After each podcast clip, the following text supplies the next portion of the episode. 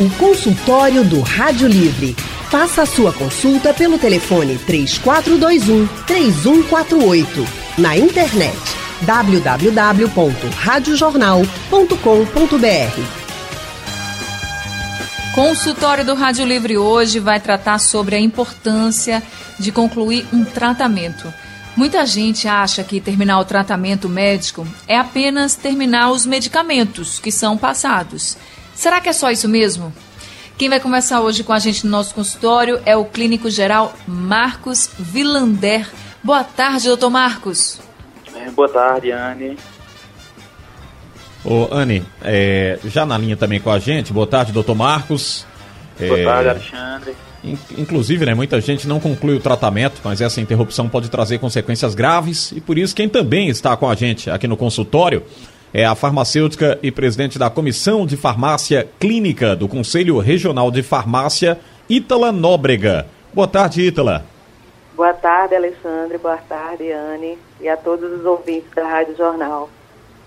Boa tarde, Ítala. Obrigada por vocês dois estarem participando com a gente hoje do consultório do Rádio Livre.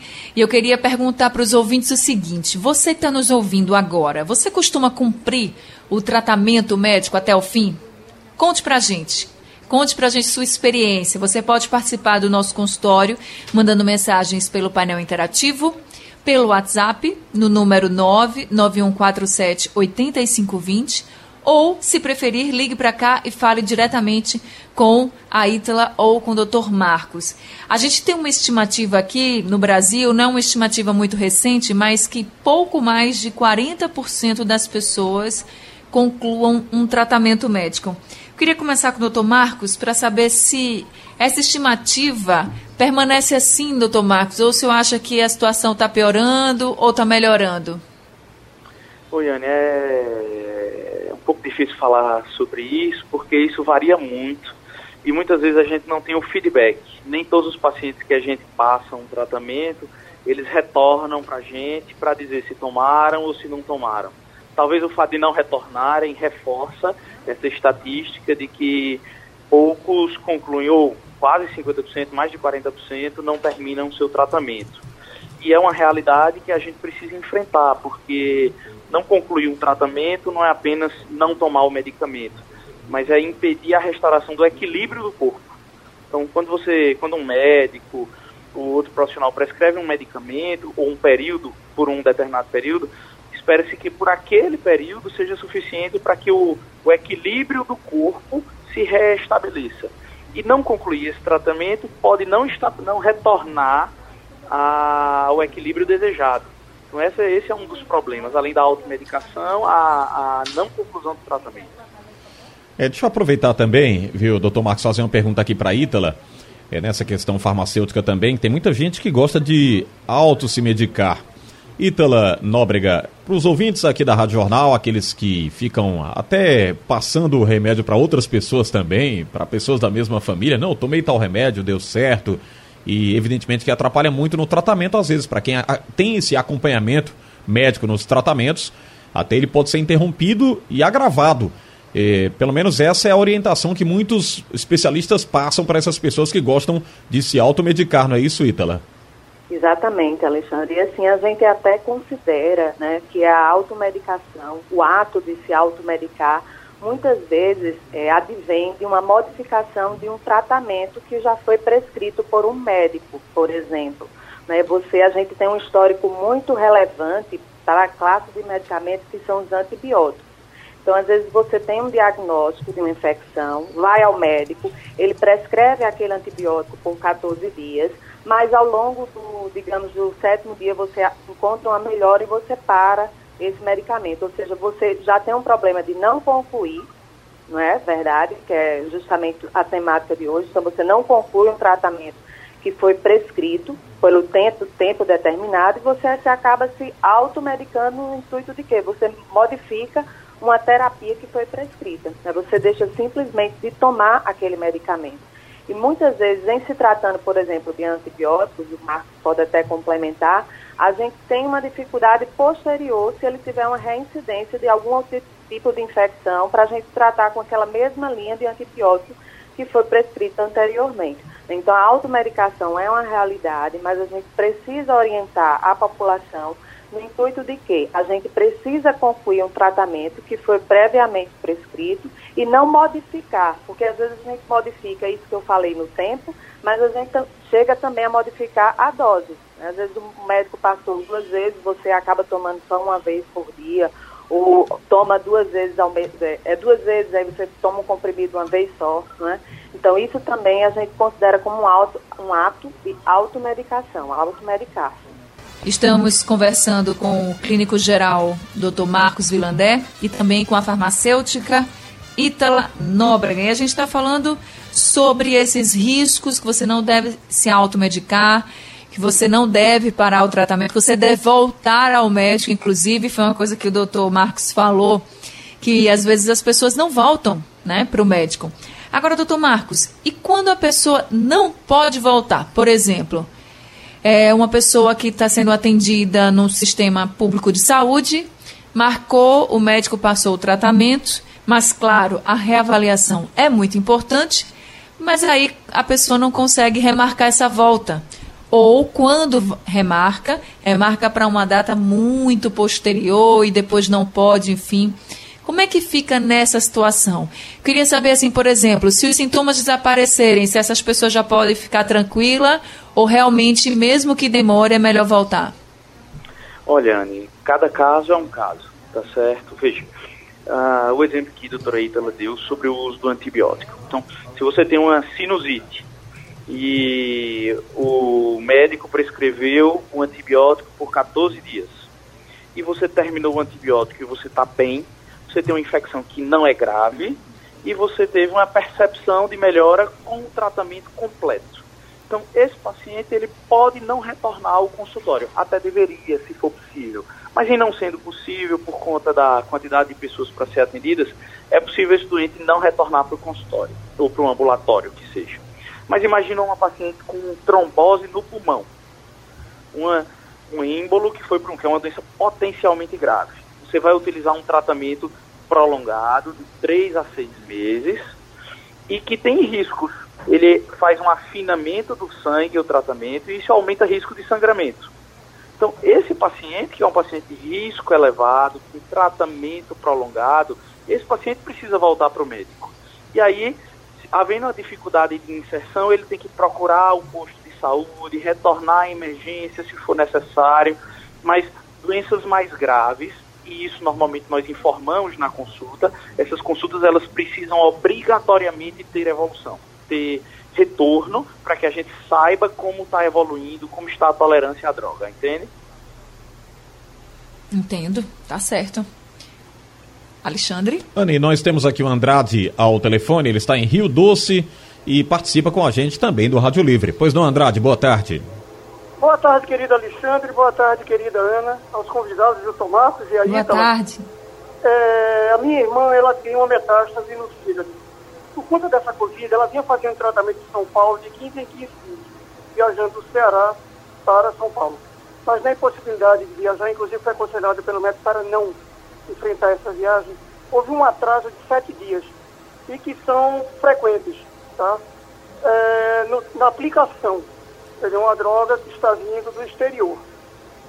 Esse atraso pode, de sete dias pode trazer alguma consequência negativa ao tratamento dela, doutor? Obrigado. Olha, existe sim. Acho que os tratamentos oncológicos são os tratamentos que nós precisamos ter muito mais rigor em seguir os calendários. Então, se o medicamento é para ser de 15 em 15 dias ou de 21 em 21 dias, é fundamental se procure seguir esse calendário, porque a doença, o câncer é uma doença traiçoeira. Se nós não formos agressivos no tratamento, a própria doença pode ser muito agressiva. Então é importante que se tente cumprir os calendários feitos pela, pela droga, feitos pelo colega médico que está prescrevendo esse tipo de droga. Anne? Agora, Alexandre, eu queria fazer uma pergunta para a Ítala. Ítala, às vezes as pessoas não têm mesmo estímulo, né, para continuar o tratamento, acham que ah, melhorei um pouco, já está bom, ou então na primeira dificuldade já desistem.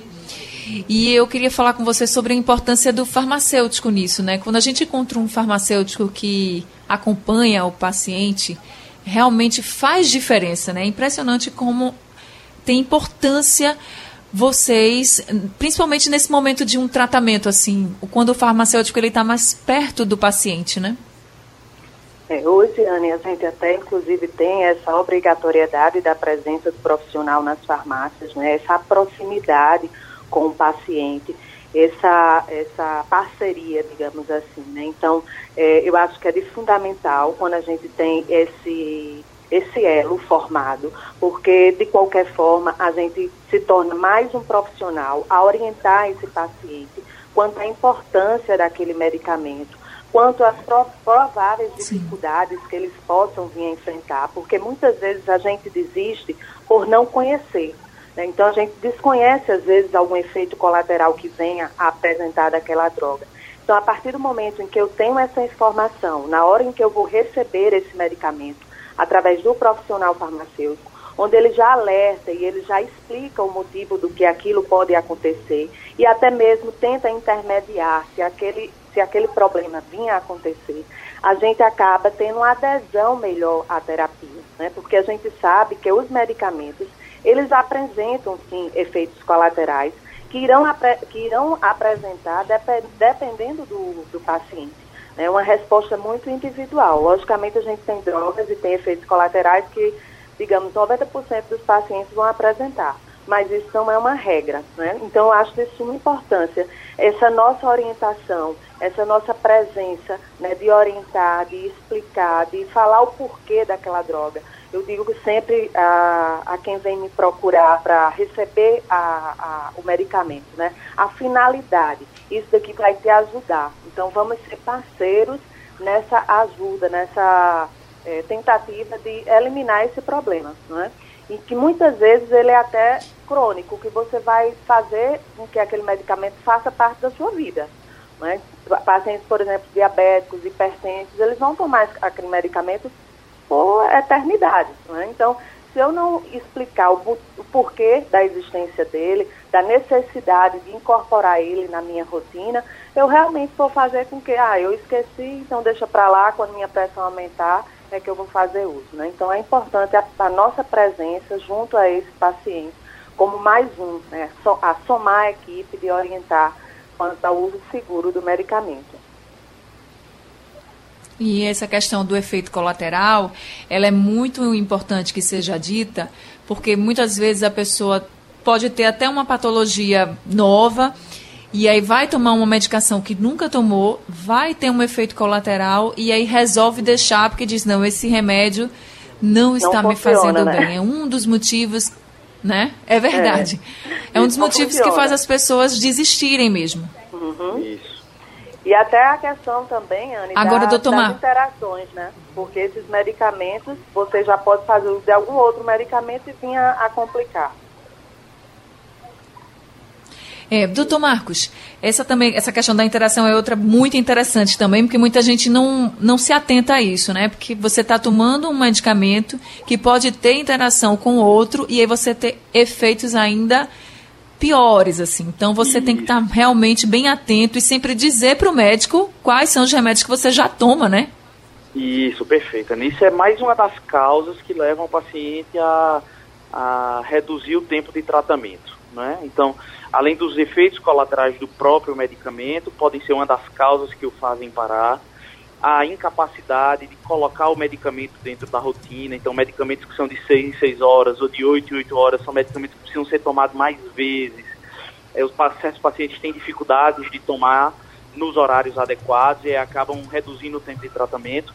E as interações medicamentosas são outras causas, causas clínicas e farmacológicas que podem levar à parada de tomada de medicação. É fundamental que na, na colhida de história o médico pergunte ao paciente o que é que ele tem tomado e que o paciente também não nem esconda, que não é interessante para ele, mas também que aqueles que não gravam os medicamentos, que tragam seus medicamentos para consulta. É muito comum a gente participar de uma consulta, perguntar ao paciente o que ele toma e ele não saber o que toma.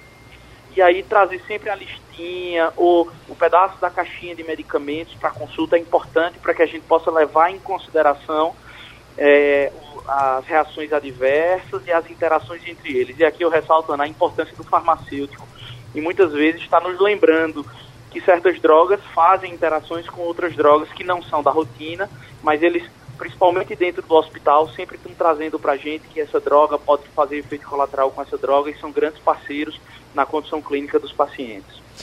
Bem, nós temos aqui no painel interativo também o Antônio Loreto do Recife está parabenizando aqui a Ítala pela excelente, excelente entrevista. Washington Oliveira está em Jaboatão dos Guararapes e ele diz: Boa tarde a todos, parabéns pelo tema. Essa questão é muito importante, sou exemplo vivo disso. Tive um problema grave que necessitou de anti-inflamatórios somado a corticoides.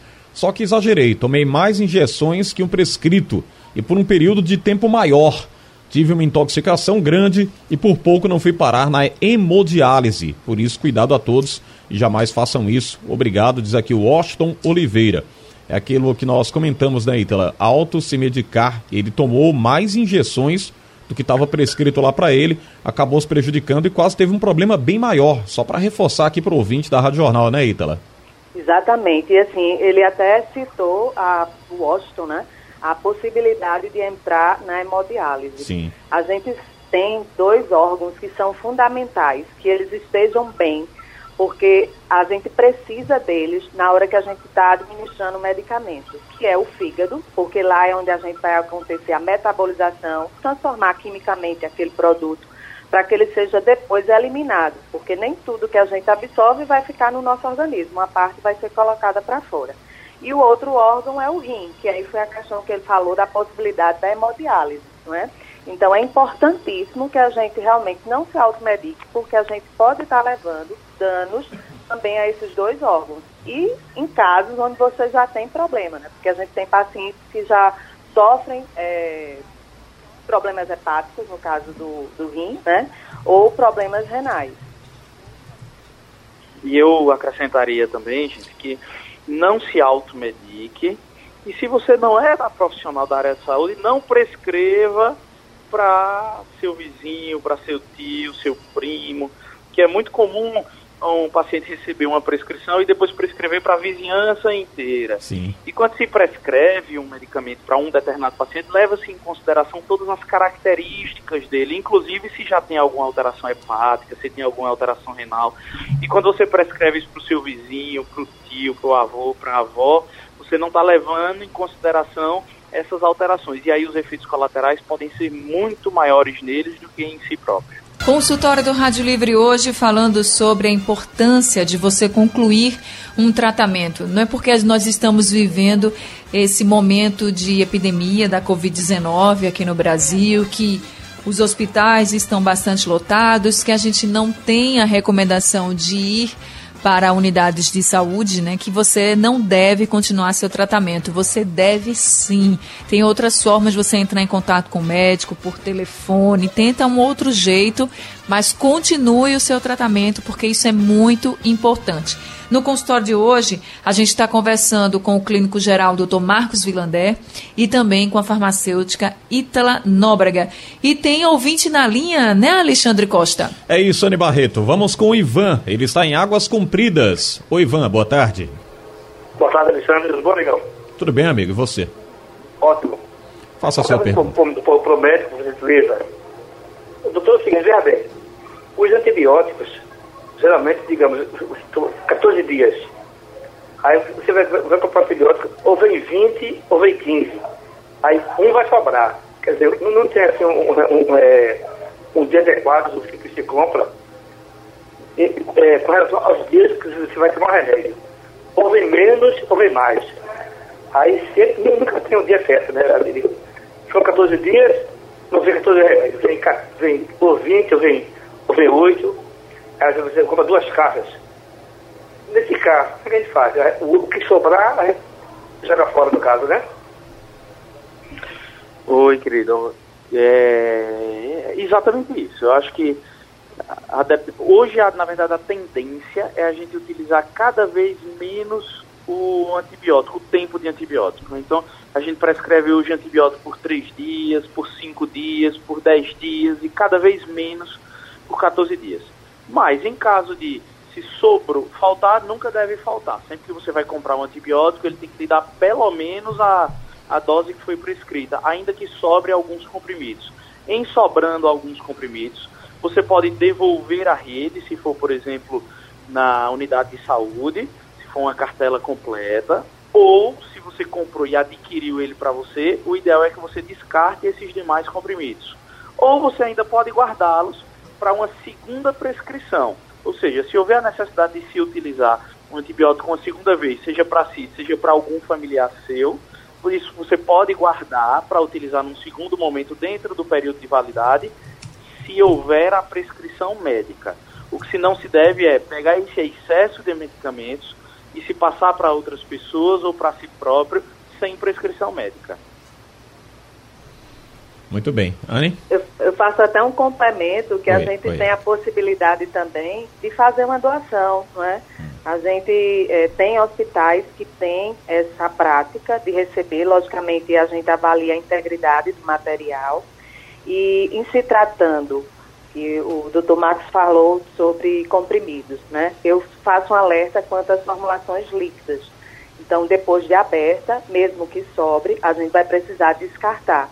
Então, procurar uma unidade de saúde que faça o descarte seguro desse tipo de material, porque medicamentos a gente não pode jogar no lixo comum. Né? É um produto químico e que precisa de um descarte seguro.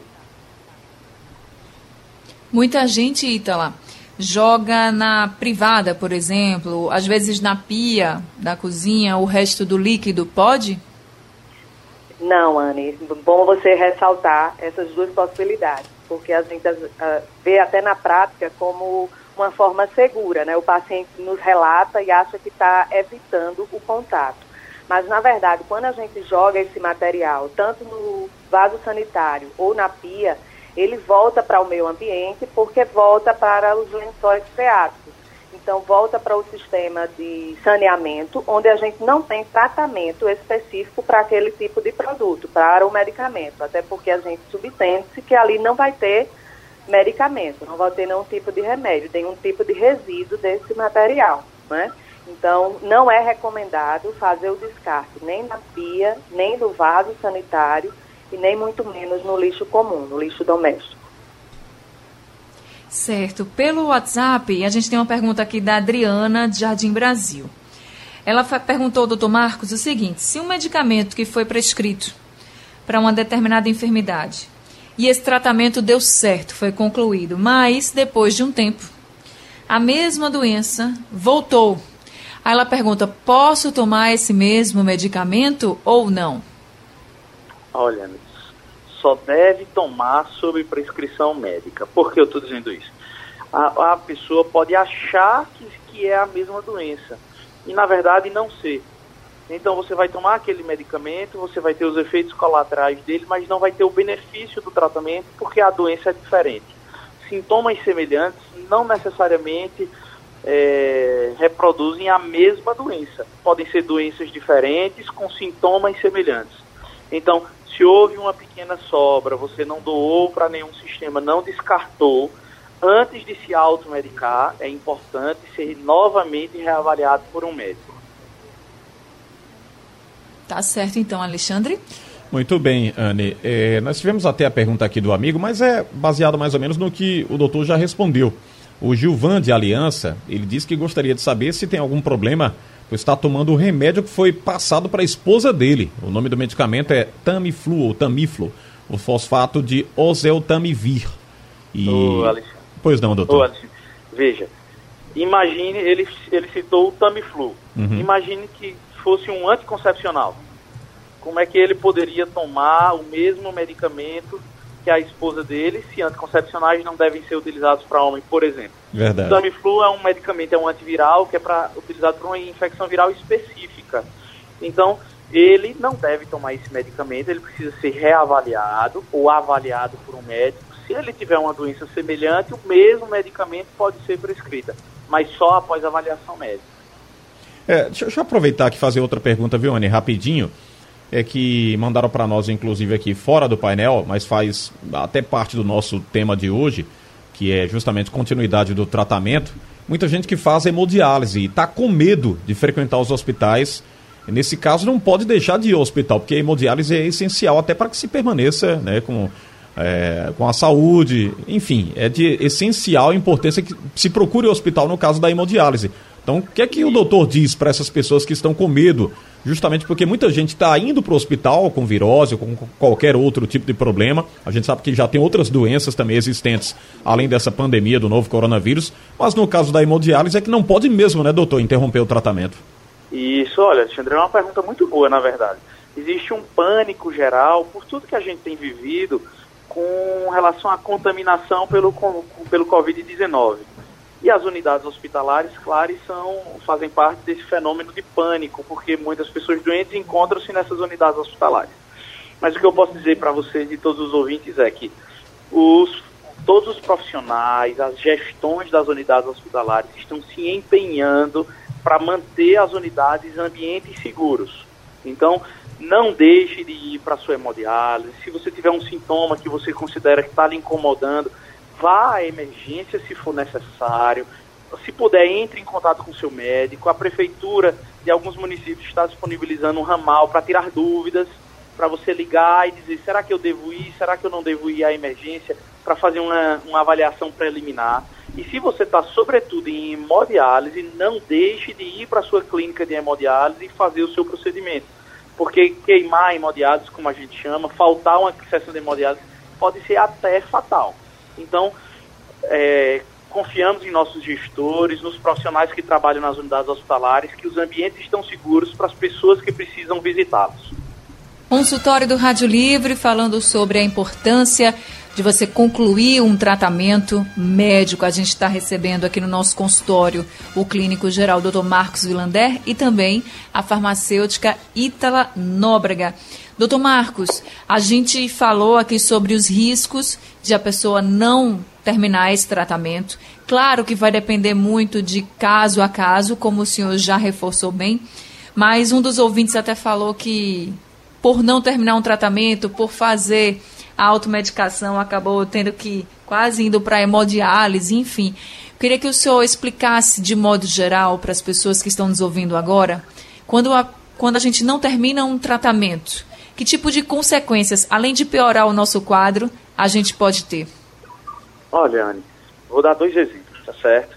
Imagina um tratamento, uma infecção, uma pneumonia. Você precisa tratar de 5 a 7 dias. Vamos dizer 7 dias. O, antibiótico ele serve para matar a bactéria e permitir que seu sistema imunológico faça a limpeza do pulmão e você se restabeleça novamente e volte a respirar bem, pelo fato de ser uma pneumonia. Se você só usa quatro dias de antibiótico, você não vai conseguir matar todas as bactérias e aquelas que ainda ficaram lá podem se tornar resistentes a esses antibióticos. E aí a gente vai precisar utilizar antibióticos mais fortes para poder tratar essa pneumonia. Podendo, se isso se repete dentro de um ciclo, a gente pode inclusive desenvolver bactérias que não são sensíveis a nenhum tipo de antibiótico.